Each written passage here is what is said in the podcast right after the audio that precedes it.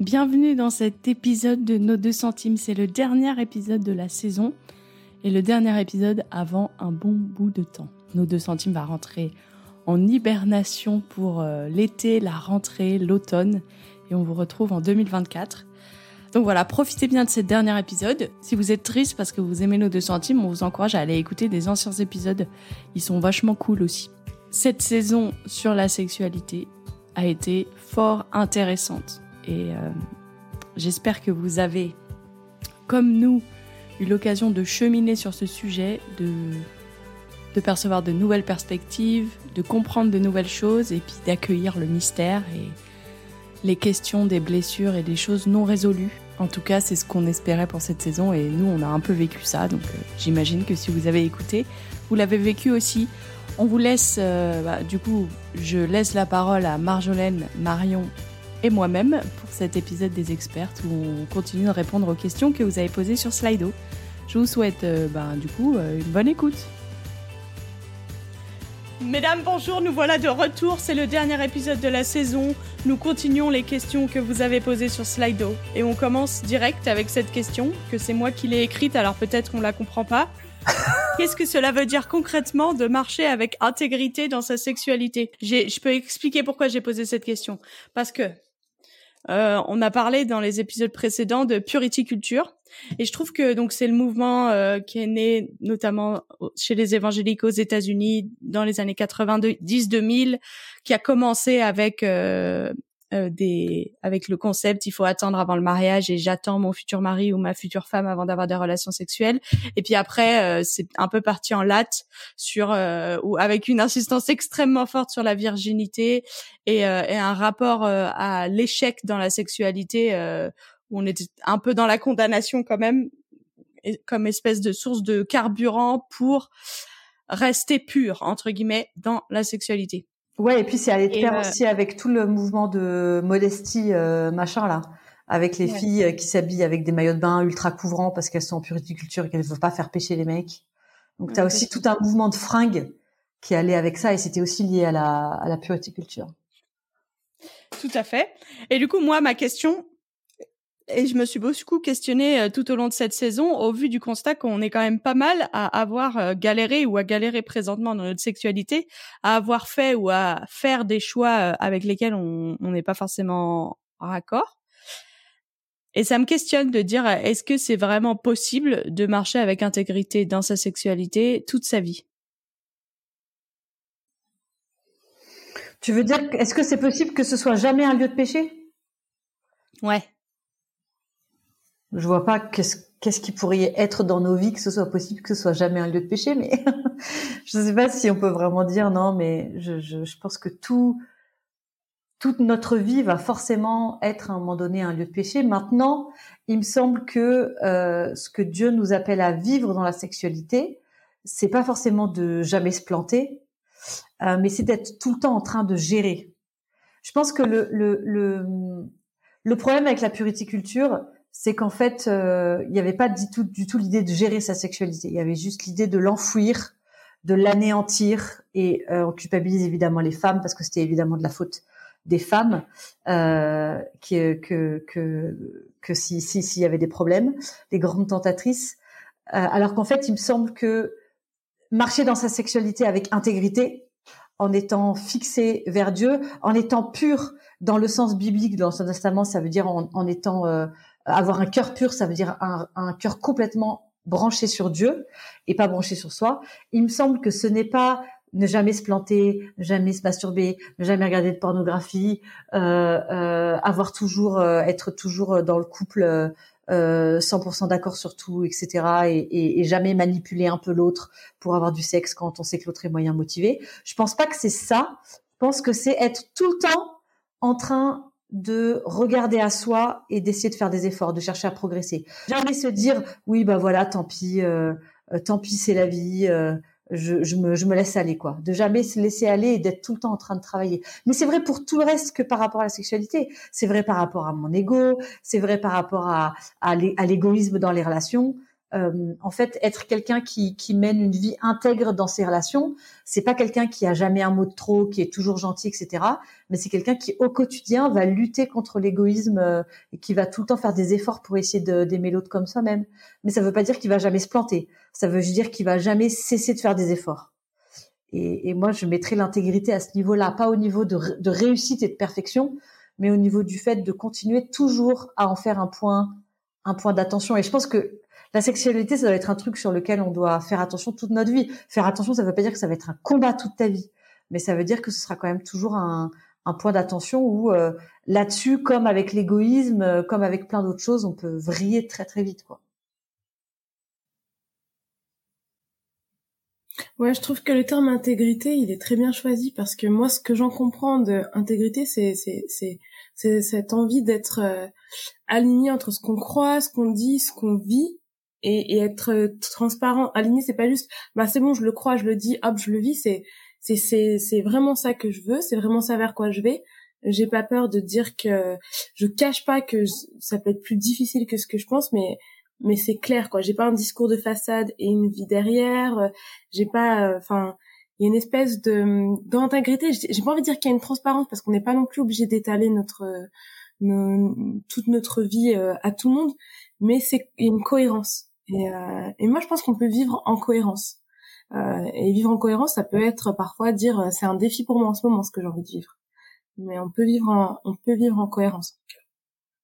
Et ça, c'est déjà. Je pense que quand on arrive à vivre en cohérence, euh, c'est moi je trouve que c'est déjà hyper euh, libérateur quoi. Après, je dirais que ça que évidemment c'est c'est c'est gérer, c'est c'est faire des efforts nous-mêmes. Et puis c'est aussi euh, franchement demander de de l'aide euh, au Saint-Esprit quoi, demander de l'aide à Dieu dans dans dans la gestion de tout ça. On n'a pas comment dire, c'est comme comme ce que tu as dit Marion, comme pour euh, comment je parle aux autres, est-ce que je suis pas sûre et tout ça, c'est quelque chose qui est entre guillemets il y a des moments où on a l'impression que c'est au-delà de nos forces et qu'on a besoin aussi de, de du soutien de Dieu dans dans la façon dont on vit les choses et que c'est quelque chose sur lequel euh, euh, Dieu est prêt à nous soutenir. De toute façon, s'il nous invite sur un chemin, il est prêt à marcher ce chemin-là euh, avec nous. Ouais, c'est clair. C'est une belle manière de finir cette question. Question suivante. Que penser de la cancel culture? De la culture ou euh, pour expliquer ce mot, c'est la culture très présente sur les réseaux sociaux où quand il y a une personne qui est en faute, euh, on, on, décide de d'ostraciser cette personne et on veut plus mentionner son nom. Son nom n'est plus mentionné. Et euh, c'est moi qui ai écrit cette question parce que par rapport au domaine de la sexualité, c'est ça se pose vraiment dans les églises sur les personnes qui ont fait une faute dans leur sexualité, donc par exemple qui aurait eu euh, un adultère et euh, qui aurait eu une aventure extra-conjugale, qui aurait couché avant le mariage, ou voilà, ou alors dans des cas euh, encore plus difficiles à gérer où il y a eu agression sexuelle, on a on a cette tendance-là aujourd'hui très forte à mettre à ostraciser la personne et à, à, à annuler la personne. Qu'est-ce qu'on en pense? Je pense que je, peux déjà dire que moi, je n'aurais pas exactement cette définition-là de la cancel culture. Il me semble que la cancel culture, c'est vraiment l'idée de dénoncer aussi, pas juste de zapper la personne, de, de la dénoncer comme personne infréquentable. Mais en fait, il y a vraiment l'idée de dénonciation ce qu'il y a quand même pas trop dans les églises. On va arrêter de fréquenter la personne, mais on va pas faire un poste euh, l'église en disant euh, machine est tombée euh, enceinte hors, de, hors mariage, à partir de maintenant on lui parle plus. Dans la cancel culture sur les réseaux, il y a vraiment l'idée de dénonciation publique, qu'on veut amener la honte sur la personne, et c'est lié au fait à l'impunité. La cancel culture, elle s'est développée notamment avec les agresseurs sexuels. Ils vont jamais aller en prison, euh, donc en fait on les on les on les dénonce. Il y a, un, compte Instagram d'Andrea Bescon où en fait elle fait que ça, elle fait que des posts euh, euh, noirs, blancs sur fond noir, où en fait elle dénonce des gens qui ont été agressés et qui pour la plupart vont jamais passer en jugement. Mais bon, ça c'était juste une, une parenthèse. Il me semble que moi, je trouve que enseigner la grâce dans un contexte justement où on a tendance à, à, juste dénoncer les personnes au moindre faux pas et aller bon violer un enfant, c'est pas un moindre faux pas, hein, d'accord, c'est pas ce que je suis en train de dire, mais où des fois on a tendance à, étendre cette politique de la cancel culture ou même juste euh, au discours, quoi. T'as eu un mot de trop, t'as été maladroit, allez hop, ça y est, euh, euh, t'es homophobe, t'es misogyne, t'es machin, et, c'est fini. Je trouve qu'enseigner la grâce, enseigner le fait que il y a toujours moyen de changer, que, que ce que tu as fait et ce que tu as dit, ça ne te définit pas et que euh, c'est pas que c'est pas grave, c'est qu'en fait il y a toujours moyen de changer. Euh, que, que la grâce t'accepte comme tu, comme tu es et te donne les moyens aussi de changer. Je trouve que c'est un truc, euh, euh je trouve que c'est un truc, euh, c'est un truc hyper fort. Et, et, par rapport à la question qui est à mon avis un peu différente de la cancel culture, mais d'ostraciser des personnes qui ont fait des péchés sexuels qu'on estime qu'on estime vraiment très graves ou j'en sais rien pour pour des raisons diverses et variées, on pense que c'est plus grave que, que ça. Moi, je suis vraiment persuadée que euh, si on se connaît bien soi-même, euh, à la fois on sait qu'en fait euh, euh, on a nous-mêmes suffisamment de, de, de mauvaises conceptions de la sexualité et de mauvaises conceptions de ce qu'est le plaisir pour en fait arriver à faire les mêmes choses que cette autre personne. C'est juste qu'on n'a pas on n'a pas vécu les mêmes choses de vie, on n'a pas été dans les mêmes situations, donc on n'est pas arrivé à vivre la à vivre la même chose. Si on arrive à comprendre ça et qu'on arrive vraiment à comprendre la grâce, en fait, euh, l'ostracisation non l'ostracisme, pardon, l'ostracisme, ça devrait pas euh, avoir lieu dans, nos églises, quoi. Mais je pense qu'il y a plusieurs choses qui sont craignos. Déjà, je trouve que des fois les gens vivent le péché sexuel comme un truc un peu, euh, euh, un peu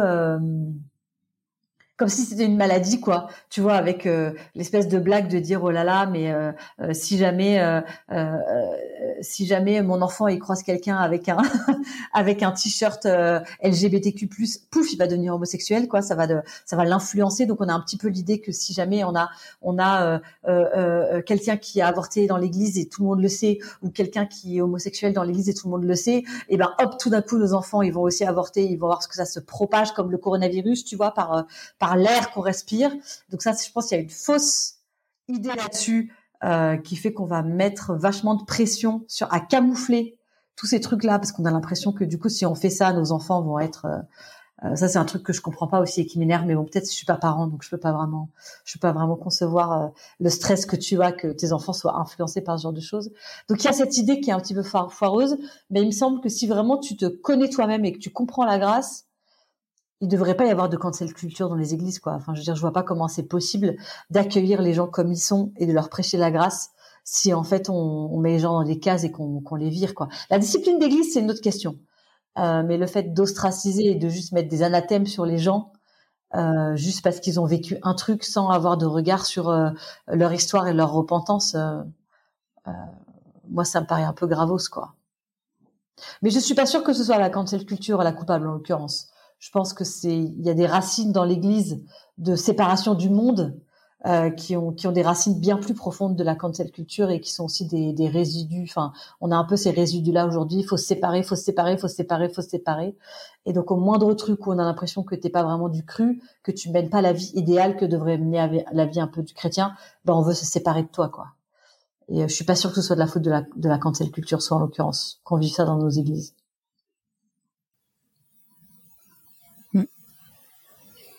Désolée, je pense que je suis partie dans tous les sens dans cette réponse, mais. Non, c'est intéressant. Après, dans la cancel culture, moi, je le pense beaucoup par rapport, euh, je m'y connais pas trop, hein, mais, mais par rapport à ce qui se vit sur les réseaux sociaux, et j'ai l'impression que ça concerne souvent des personnes qui sont en vue, ou qui ont des responsabilités, ou qui ont un certain statut. J'ai pas l'impression, enfin, vous me dites si je me trompe, mais que ça concerne forcément, euh, entre guillemets, euh, les, le commun des mortels, ça concerne plus des gens en vue. Et, euh, et dans ce cas-là, si la cancel culture, c'est dire, bah cette personne ne peut plus garder cette place-là parce que euh, là, je pense pas à n'importe quel type de péché euh, sexuel, mais je pense vraiment, enfin, si je pense à n'importe quel type de, ouais, je sais pas, mais en tout cas, si, si cette personne, si c'est si c'est dire cette personne ne peut plus être à cette place-là, je pense à un pasteur dans l'église qui aurait fait des choses qui sont pas appropriées euh, envers d'autres personnes dans l'église, etc., etc. Euh, ça, quand même, pour moi, c'est important qu'on le dise. Et je trouve que dans nos églises, on a parfois été mauvais euh, avec ces questions-là, et on a beaucoup euh, regardé avec un œil critique ce qui pouvait se faire dans l'œil, dans l'Église catholique, de, de, prêtres qui étaient déplacés, etc., à d'autres endroits. Et en fait, euh, quand ça se passe dans notre rang, dans nos rangs, euh, on peut vite avoir envie ou tendance à, à vouloir cacher les choses parce que on n'a pas envie de que l'image de l'Église soit entachée. X X X raison qu'on peut trouver. Donc si c'est ça qu'on attend, qu'on entend derrière cancel culture, c'est dire cette personne elle a commis telle faute, elle ne peut plus garder ce statut-là. Euh, dans ce cas-là, moi je suis plutôt euh, euh, favorable, mais dans ce cas c'est pas tellement la cancel culture qui, qui m'intéresse, c'est que on, rende justice à la situation qui s'est passée et, euh, et pas juste euh, qu'on ferme les yeux, qu'on dise qu'on lui fasse grâce, etc. Ou on va régler ça que entre nous, que entre frères et sœurs dans l'Église. Enfin, la transparence aussi à ce niveau-là euh, me semble assez indispensable. Ce qui ne veut pas dire, et là je te rejoins Marion, que cette personne ne pourra pas bénéficier de la grâce, ne pourra pas euh, continuer d'avoir, euh, pour moi cette personne pourra continuer d'avoir ou pourra retrouver une vraie vie communautaire, mais que ça puisse changer le statut de quelqu'un, ça, ça me, ça par contre, ça me semble être plutôt une bonne chose. Ouais, bon, je suis complètement d'accord. Et, ce que je disais avant sur la cancel culture comme dénonciation publique, notamment parce qu'il n'y a pas eu de justice, et qu'en gros il reste que ça quoi. La personne n'a pas été arrêtée, elle est encore ministre, elle est encore je sais que sais-je et il n'y a pas de problème. Euh, il reste que ça en fait. Il reste que la dénonciation sur les réseaux sociaux. Et moi il me semble aussi que quelque part, si, si même dans l'église, on se retrouve à devoir faire de la cancel culture, on se retrouve à devoir faire un post Facebook en disant attention, telle personne, machin, machin, machin, c'est aussi parce qu'en fait, on est dans un système où en fait l'église a failli. L'église a failli dans ses responsabilités de protéger euh, de protéger les membres agressés, etc. Et du coup, qu'est-ce qui reste? Eh ben, il reste la dénonciation publique. Et, et, et c'est triste, sans doute. Mais, mais au bout d'un moment, euh, la cancel culture, elle, elle est arrivée parce qu'il y avait un problème de justice à l'origine. Maintenant, c'est vrai que euh, elle, elle, a débordé aussi un peu sur finalement, on t'affiche des fois au moindre truc. Et, et je pense que le, le comme, comme tout truc, hein, le, le, le, ça, ça s'est un peu dévoyé et, et la version aujourd'hui, on peut prendre du, on peut prendre du recul. Euh, mais moi, il me semble que euh, euh, dénoncer des abus, bah, c'est pas, euh, c'est pas un problème, quoi. Il faut, euh, il faut le faire. Maintenant, euh, et, dénoncer des abus en disant cette personne-là ne peut pas être pasteur, euh, ne peut pas être pape, ne peut pas être je sais pas quoi, ne peut pas être ministre, ne peut pas être président du monde parce qu'en fait c'est une personne qui, qui, a fait des actes mauvais et qui ne se repent pas et qui fait tout pour le camoufler, etc. et qui nie tout ça, tout ça. Moi je pense que je pense que ça c'est en effet assez sain. Maintenant ce que je trouve moi frustrant de mon point de vue, c'est que encore une fois l'Église va être très forte pour condamner euh, la femme qui va tomber enceinte euh, alors qu'elle n'est pas encore mariée, et, beaucoup moins forte pour condamner euh, le pasteur qui a une petite tendance à garder sa main longtemps sur la cuisse des jeunes filles du groupe de jeunes, tu vois. Et qu'il y a clairement, enfin clairement, Clairement, il y a deux façons de, de gérer. Déjà, parce que c'est toujours plus dur de faire tomber des gens qui, qui sont au pouvoir. C'est des modèles, ils nous ont enseigné, etc., etc.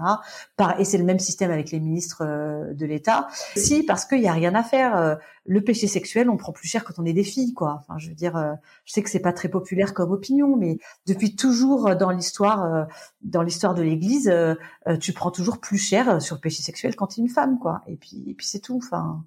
Et alors, d'où ça vient, j'en sais rien. En tout cas, c'est une réalité aujourd'hui qui, qui, continue à être vécue, même par des gens qui en ont pas conscience. Hein. Ils n'ont pas conscience de cette différence de traitement, mais mais mais c'est évident quoi. Ça fait penser à désolée Sophie, tu vas peut-être parler, mais ça fait penser à ce passage dans dans Jean euh, quand quand ils amènent la femme adultère devant Jésus quoi, et qu'elle est qu'elle est seule. Et en fait, si elle est adultère, forcément, c'est qu'elle avait un rapport avec quelqu'un et l'homme il est pas là quoi. On l'a pas traîné devant Jésus pour lui dire qu'est-ce qu'on ah fait, bah qu'est-ce qu'on fait de lui quoi. Ouais. Je trouve que par rapport à la sexualité, il y a vraiment une inégalité euh, sur la façon dont c'est géré et on a besoin d'être peut-être pas de, brûler nos soutiens-gorge, mais en tout cas d'être attentif, d'être attentif à cette inégalité-là et essayer de, proposer des solutions et de, de d'aider les gens à, réaliser cette injustice et à regarder comment est-ce qu'au moins dans l'Église, en tant que chrétien, on peut essayer de, limiter la casse euh, et de limiter cette, cette, cette différence de traitement, quoi. Trop intéressant. Du coup, question suivante, comment éduquer sainement les enfants à la notion de sexualité sous toutes ses formes? Sommes-nous destinés à laisser flotter le mystère de la cigogne? Moi, je dirais, franchement, j'ai pas toutes les réponses et je suis loin d'avoir encore fait l'éducation sexuelle de mes filles. Hein. Elles ont 7 ans, 5 ans, 2 ans. Donc, euh, on en est euh, dans, dans les prémices. Mais moi, j'aurais presque envie de dire, ça commence par une bonne éducation de, de ce que c'est notre corps et de, de d'aimer et d'apprécier notre corps pour ce qu'il est, comme un comme un cadeau de Dieu, comme quelque chose de précieux, comme quelque chose de beau, comme quelque chose qui se respecte aussi, qui qui alors nos filles très petites on leur a expliqué quand même que pas n'importe qui pouvait toucher leur corps, que si ça les mettait mal à l'aise, etc., etc. Mais aussi de leur dire vraiment que leur corps il est beau et de et de, de, en fait, on leur parle de leur corps. Nous, ça c'est notre choix. Je sais pas si c'est le bon choix, mais on leur parle de leur corps assez, euh, assez, comment dire, assez clairement. Euh, nos filles, leur sexe, on a, on a toujours dit, euh, maintenant tu laves tes fesses, tu laves ton sexe et tout ça. Et, euh, et, c'était trop drôle parce qu'on était à un rendez-vous médical et, euh, et, euh, et le médecin, il n'osait pas dire c'était une femme. Et elle était là, je suis désolée, mais il faudrait que je regarde sa zézette. Et ça m'a presque fait rire. Je me dit, mais c'est complètement ridicule. Enfin bref. Et, euh, et pas de souci avec ça, chacun fait comme il veut. Mais ça m'a fait sourire, quoi. Parce que si, c'est très moche en plus comme terme. Mais ouais.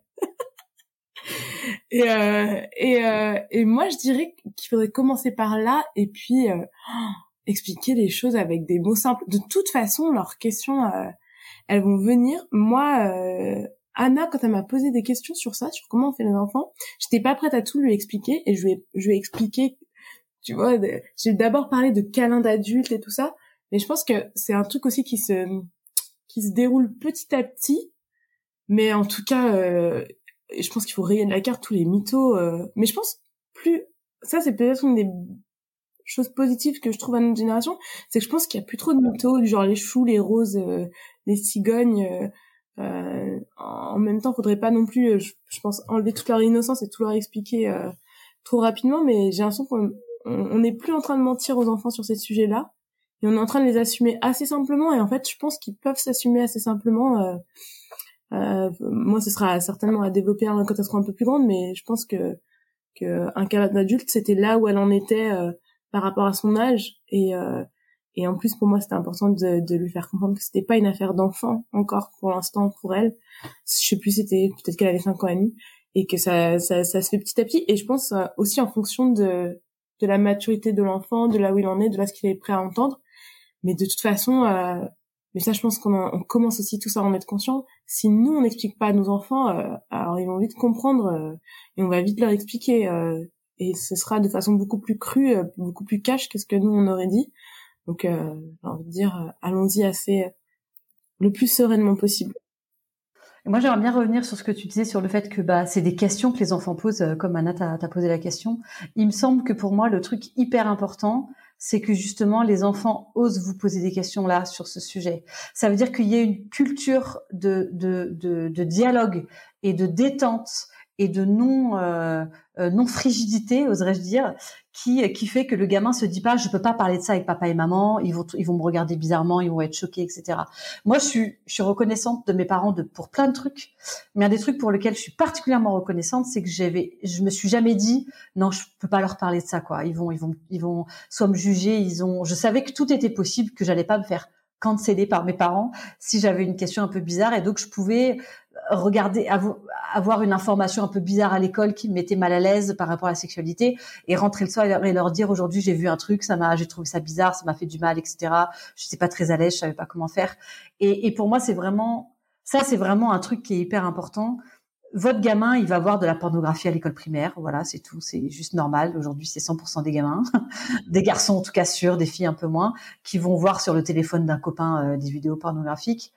Euh, c'est dramatique, mais c'est pas dramatique si quand il rentre le soir, il peut dire euh, j'ai vu un truc bizarre euh, sur le téléphone de machin, euh, c'était bizarre, il regarde des trucs bizarres machin et tout, et que vous pouvez avoir une conversation. Mais pour que le gamin rentre de l'école et puisse vous dire qu'il a été mal à l'aise en regardant une vidéo sur le téléphone de, de, de bidule, il faut qu'il y ait cette culture de dialogue dans la famille où il n'ait pas l'impression que les parents sont des gens tellement mal à l'aise avec le corps, tellement mal à l'aise avec toutes les choses qui ont, un rapport avec le, sexe au sens organe génital, euh, organes génitaux euh, de près ou de loin, qu'en fait tu peux pas du tout parler de ça, quoi. Euh. Travail, parce que je peux imaginer si un enfant vient me voir et me dit pourquoi mon pénis il est tout dur, tu vois, et que je suis là, je suis un peu surpris par la question, et, et ça va peut-être trigger en moi des tabous ou des trucs comme ça. Je pense qu'il faut il faut le travailler en fait euh, de de d'apprendre en tant qu'adulte déjà à avoir des conversations sur la sexualité dans le couple mais aussi même si on est célibataire euh, peut-être qu'on va être dans des situations où il y a des enfants qui vont nous poser des questions et on contribue aussi euh, pour les enfants dans nos vies à, avoir un discours sain à, à, faire tomber les tabous et, et aussi à les protéger à, à donner des informations à la mesure de là où ils en sont mais ça se travaille le fait de de pas être bloqué ou, même de dire ben là c'est ma pudeur qui m'empêche de te répondre de le dire d'une manière qui renvoie à notre problème à nous et pas le problème avec la question ou à la curiosité de l'enfant quoi. Ouais ouais. C'est hyper intéressant ça c'est ma pudeur ou c'est moi c'est hyper intéressant je trouve ce que tu dis de, le fait de le faire porter sur nous et que c'est pas la question forcément qui est problématique et après, je dirais quand même une piste qui est aidante, mais un peu comme dans les exemples que tu as partagé Marion sur sur euh, ta sœur et ton beau-frère, c'est d'être aussi très euh, concret euh, sur ce qui est physiologique quoi. Pourquoi des fois mon sexe se durcit? Eh ben c'est parce qu'il y a des moments dans ton corps, il y a un afflux de sang et ça provoque ça. Et je pense que ça, ça peut aussi nous aider à, à réaliser que c'est Enfin, à, à, décompresser le sujet quoi. Et que si le, le petit garçon il vit ça c'est pas tellement une question pour le coup euh, de pensée sexuelle ou de mais que c'est un c'est son corps. Et et, et notre corps il il a il, a été créé pour fonctionner de telle et telle manière quoi donc revisitons en tant qu'adulte notre éducation à la sexualité, à la, à la physiologie et tout ça pour pouvoir apporter des vraies réponses que peut-être on nous a pas dit parce que nos parents savaient pas ou avaient trop de tabous à l'époque euh, pour apporter des vraies réponses aux enfants pour arrêter le délire de la cigogne et du chou et des roses et euh, de l'abeille et du des fleurs quoi. Pour dire que pour parler du corps, il y a un petit ouvrage pour enfants, euh, je pense que c'est Dieu m'a m'a donné un corps ou Dieu m'a créé un corps. Je... Ça, c'est une super référence pour parler du corps et et euh, et pour parler aussi des limites peut-être euh, euh, qu'il y a à avoir vis-à-vis des autres adultes hein, pour protéger les enfants. C'est un c'est un super euh, c'est un super ouvrage, mais j'aimerais bien te. Je suis désolée parce que je dis ça, mais je me souviens plus du titre exact. Voilà. Ouais, je l'ai. Euh, si si, je l'ai dans ma bibliothèque. Donc euh, on va mettre le lien dans la bio et je mettrai le lien dans la bio euh, d'un compte Insta en anglais. On va mettre des liens dans la bio si vous êtes parent ou si vous êtes euh, adulte avec des enfants dans vos vies. Renseignez-vous, détabouisez-vous, informez-vous. Question suivante. On y a déjà un peu répondu dans un épisode précédent, mais on va vraiment y répondre sous l'angle de la sexualité des outils pour discipliner nos pensées pour ne pas envisager que tel ou tel frère ou sœur peut être notre mari ou notre femme et imaginer à quoi ressemblerait le sexe avec eux ou avec elles. Moi, ma première réaction, ce serait de dire euh, travaille sur la maladie, quoi. travaille sur. Euh, je veux dire, si, si vraiment euh, on en est à un point de notre vie où en fait on a tellement envie de se marier et on brûle tellement de désirs sexuels qu'en fait on peut pas s'empêcher de se projeter sur quelqu'un avec qui on n'est pas en relation, parce que j'imagine que c'est pas son fiancé à qui elle parle, hein, euh, mais quelqu'un avec qui on n'est pas en relation, de s'imaginer déjà non seulement marié avec lui, la cérémonie de mariage, mais même la relation sexuelle. Euh, je pense c'est qu'il y a il y a un euh, il y a un désir. Alors je je je, pas jusqu'à dire que que le, le, le mariage est une idole ou le, le, désir sexuel est une idole, mais mais si on en arrive à un moment où on peut même pas s'empêcher de penser à ça, euh, c'est qu'à mon avis, parce qu'on pourrait trouver des trucs, hein, mets-toi une claque dès que ça t'arrive, euh, ça va vite s'arrêter, hein, ça marche. Hein. Mais, mais en vrai, euh, moi je dirais plutôt. Réflexe de Pavlov. Réflexe de Pavlov, ça marche. Hein. Euh, un gros coup dans tes couilles à chaque fois que tu verras, ça, ça, va vite, ça va vite s'arrêter. Mais, en vrai, je crois pas du tout que le réflexe de Pavlov c'est une vraie façon de régler ses problèmes. Je pense que plutôt, plutôt travailler sur travailler sur le, le, le la raison pour laquelle ça prend une telle place dans ta vie et dans tes pensées, et remettre ça devant Dieu pour qu'il transforme ton cœur, pour qu'il prenne lui en charge ton désir euh, de te marier et ton désir d'avoir des, relations sexuelles, plutôt que c'est comme tout truc qui t'obsède en fait. Si, on en arrive à un niveau où en fait tu peux même plus avoir de relations avec les personnes euh, sans tout de suite te projeter aussi loin, euh, et eh ben c'est qu'il y a peut-être besoin de, de travailler ça avec Dieu et devant Dieu quoi. Après, peut-être c'est hyper jugeant ce que je dis et dans ce cas, je m'excuse parce que moi, c'est quelque chose que j'ai pas connu, que j'ai pas vécu. Donc, c'est aussi possible que, que je sois un peu dure et si je suis dure, pardonnez-moi et ne m'écoutez pas. Euh, mais si, si ça vous parle, ce que je dis et que vous dites que vous auriez besoin peut-être de, de travailler le truc plus en profondeur, en profondeur, je vous encourage à, à pas juste euh, essayer de trouver des, des, des, des filtres euh, que vous pouvez mettre comme sur votre ordinateur, mais de travailler vraiment la, la vision du couple et, la vision de votre propre vie que vous avez, qui, qui fait que, euh, que que vous n'êtes pas capable d'empêcher votre cerveau de partir en vrille quand quand il y a quelqu'un qui vous plaît, quoi. Moi, je rajoute, et je l'ai déjà dit dans un épisode où on a parlé de ça, c'était pas lié à la sexualité, mais on parlait de comment faire pour arrêter de se projeter en couple avec toutes les personnes que tu croises. Bah, je pense que ce que tu consommes en termes de films et de musique, ça va consommer. Donc peut-être essaye de faire un, euh, un sevrage de musique et de films euh, à caractère euh, romantique slash sexuel slash voilà, essaye pendant 30 jours, tu te fais que des playlists avec qui ne parlent pas d'amour mais que d'amitié et de Dieu et je sais pas quoi. Et regarde ce qui se passe quand tu regardes ta consommation de films et de séries à quel point est-ce que ça parle de sexualité et de relations romantiques. Et euh, ça peut prendre du temps pour détoxifier ton cerveau peut-être, mais je pense que ça peut vraiment être efficace. Non, j'allais juste dire que dans une certaine mesure, euh, si on est célibataire, qu'on a l'envie de se marier, croiser quelqu'un et se dire ah tiens, est-ce que lui, il y aurait quelque chose à construire avec lui, je trouve ça normal et, et presque mignon. Euh, de, de se dire tiens une éventualité c'est mieux que, que, que de jamais envisager aucune éventualité. Après dans la question comme elle est formulée et euh, euh, se marier et avoir des relations avec en fait j'ai l'impression que la personne devient presque et je suis désolée euh, de, de dire ça comme ça par rapport à la personne qui a posé la question mais ça devient presque en fait un, un moyen euh, la personne. C'est euh, c'est pas tellement la personne qui m'intéresse c'est ce que ça va me permettre d'obtenir d'avoir une relation avec cette personne là et, euh, et là, je pense que c'est important de faire un check entre les deux, quoi. Est-ce que tiens, je m'intéresse à cette personne parce que cette personne, je la trouve intéressante. Tiens, j'ai envie de la connaître mieux, j'ai envie de savoir ce qu'elle pense sur ça, sur ça, euh, qu'on se découvre. Ou tiens, ah, est-ce que c'est peut-être la personne qui va me permettre d'accéder à ce que je veux? Et si c'est, est-ce que c'est la personne qui va me permettre d'accéder à ce que je veux? Alors là, on est très loin de, de l'amour et de l'amour au sens sacrificiel que Christ nous appelle à, à, à pratiquer envers nos frères et sœurs et, euh, et dans le cadre du mariage. J'ajouterais aussi que euh, ça, c'est de l'ordre du fantasme, le fait d'imaginer une situation. Et le fantasme, euh, comme principe, c'est pour nous protéger de la réalité. Et, euh, et je pense qu'il y a vraiment un besoin de se réconcilier avec la réalité, redécouvrir que ce que c'est, qu'on peut être en sécurité dans une relation platonique quand il se passe rien.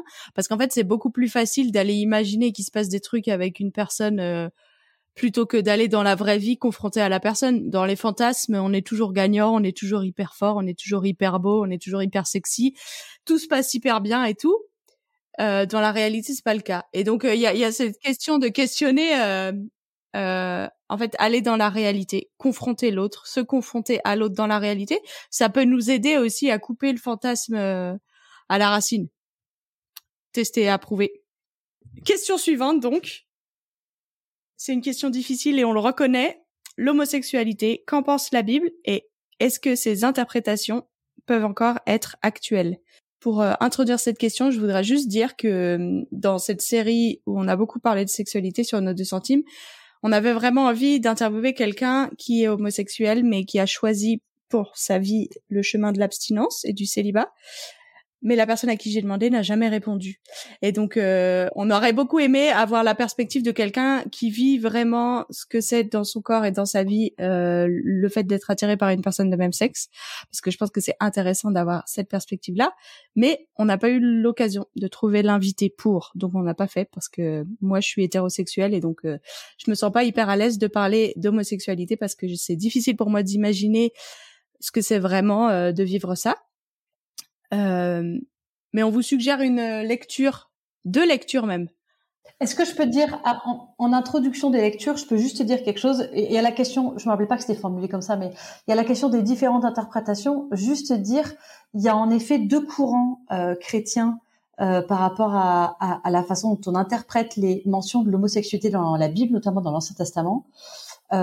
Toute la question, c'est de savoir, il y a pas, de, ouais, toute la question, c'est de savoir quand l'homosexualité euh, est interdite dans la Bible, notamment dans l'Ancien Testament.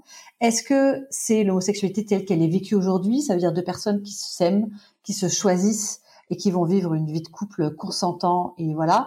Ou est-ce que c'est euh, de l'homosexualité qui est en fait de la euh, de la violence et euh, et euh, non, non consentie ou avec ce, ce qu'on connaissait à Rome premier siècle une personne plus âgée une personne plus jeune il me semble moi que ma conviction c'est que l'homosexualité dont parle l'Ancien Testament c'est en effet une homosexualité qui était religieuse ça veut dire que c'était dans le cadre de, de, de pratiques religieuses qu'il y avait de l'homosexualité. L'homosexualité telle qu'on la pratique aujourd'hui, c'était pas ce qui existait dans l'Ancien Testament.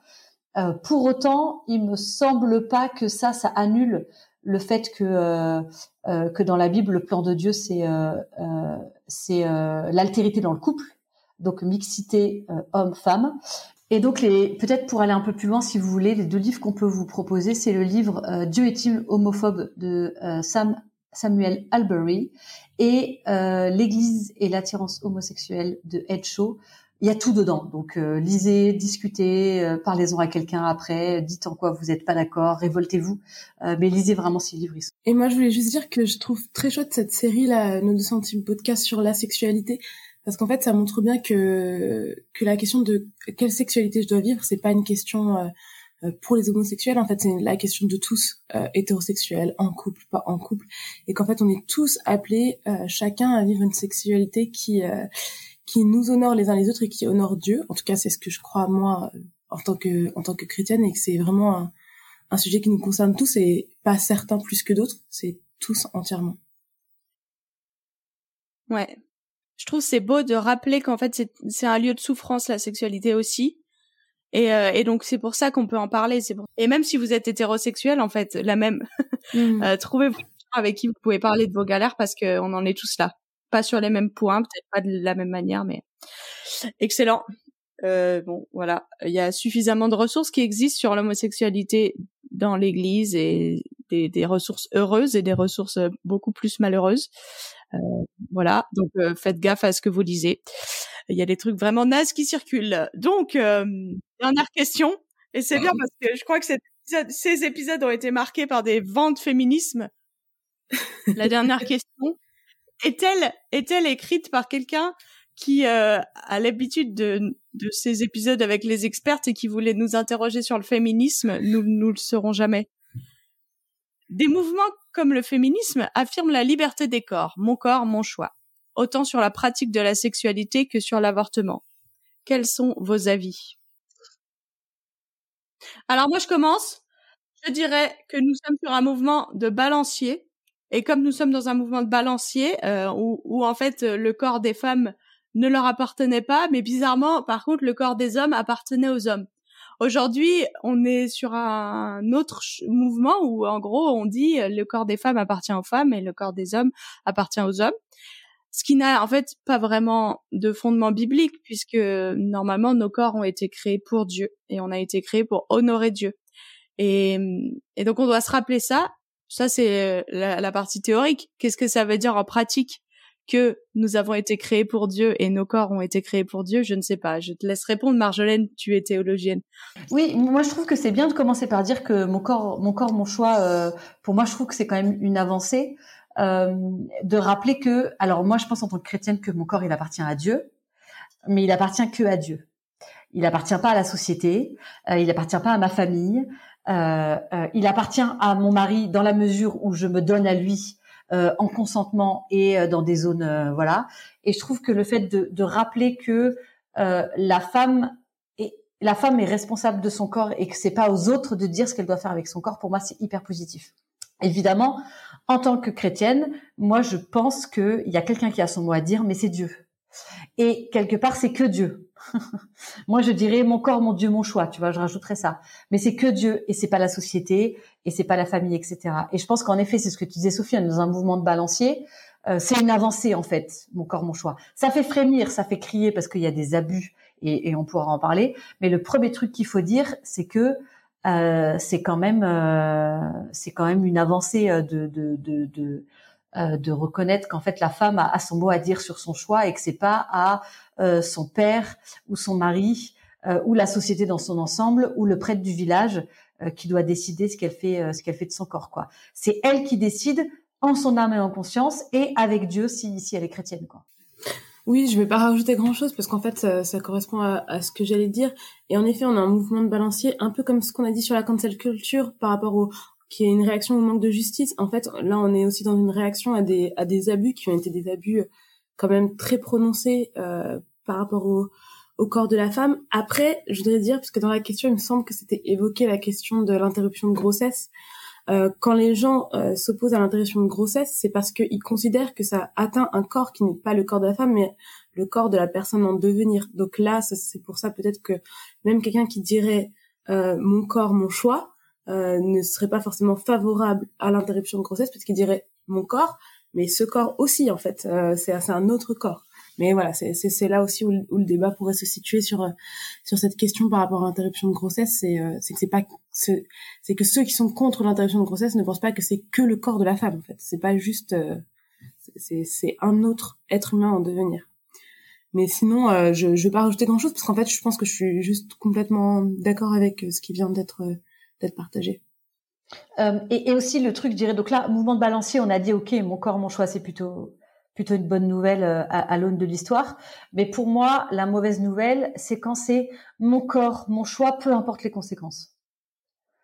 Euh, je fais ce que je veux avec mon corps et, on s'en fout des conséquences et, pour moi et pour les autres. Donc, je peux vivre une sexualité débridée et tu n'as pas le droit de me dire qu'en fait, euh, à long terme, ça va me faire du mal. Je fais ce que je veux en fait. je peux euh, et, et, je peux faire ce que je veux euh, euh, médicalement avec avec mon corps. Je peux alors évidemment avorter, mais je peux aussi me couper un bras si je veux. Je peux me rajouter un troisième un troisième sein si j'en ai envie, parce que parce qu'en fait c'est mon choix. moi je pense qu'il y a la question mon corps, mon choix, ça devrait pas être mon corps, mon choix, quelles en soient les conséquences, euh, YOLO, euh, what the fuck, machin, machin.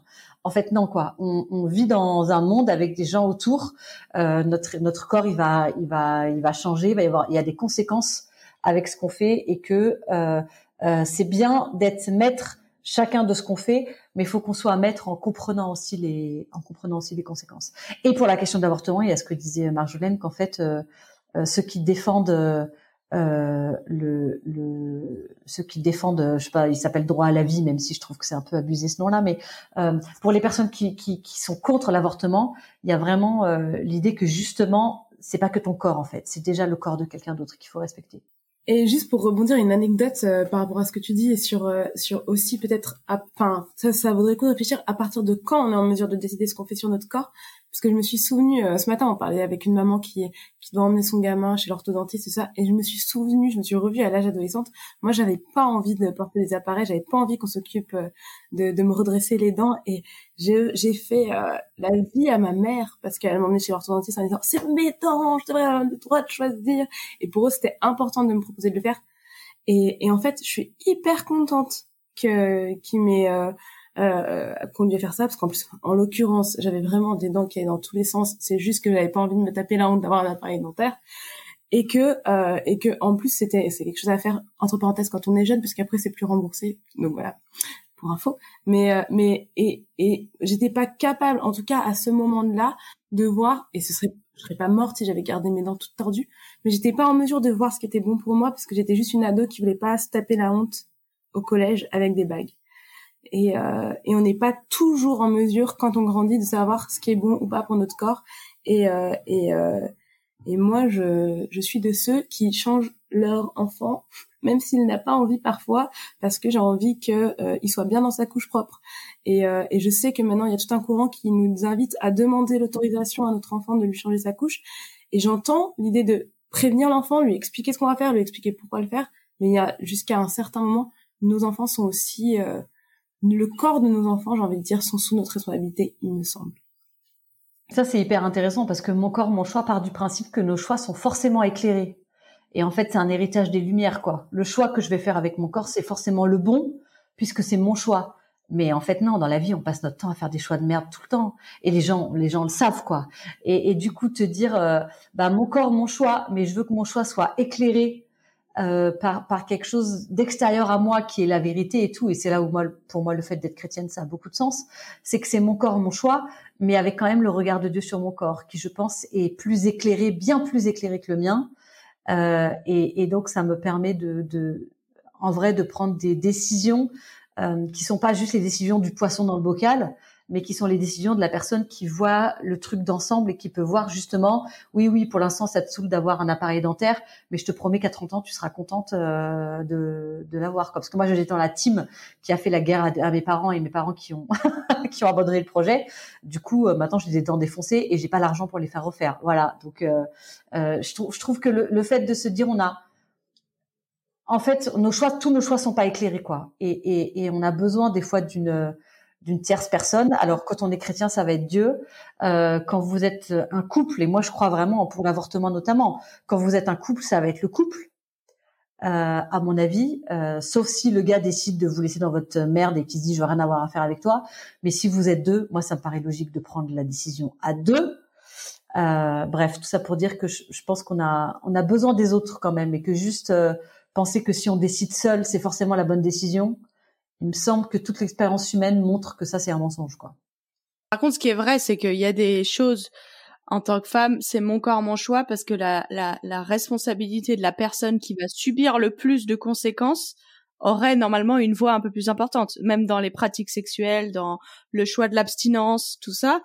On peut pas choisir l'abstinence pour quelqu'un d'autre parce que c'est la personne qui va devoir assumer que des fois l'abstinence c'est difficile c'est la femme qui va choisir de porter la vie, euh, qui va assumer le fait que bah, la grossesse c'est pas une partie de plaisir et tout ça. Et donc euh, c'est important aussi. On peut pas nier que la personne qui va assumer les conséquences le plus a une voix plus importante.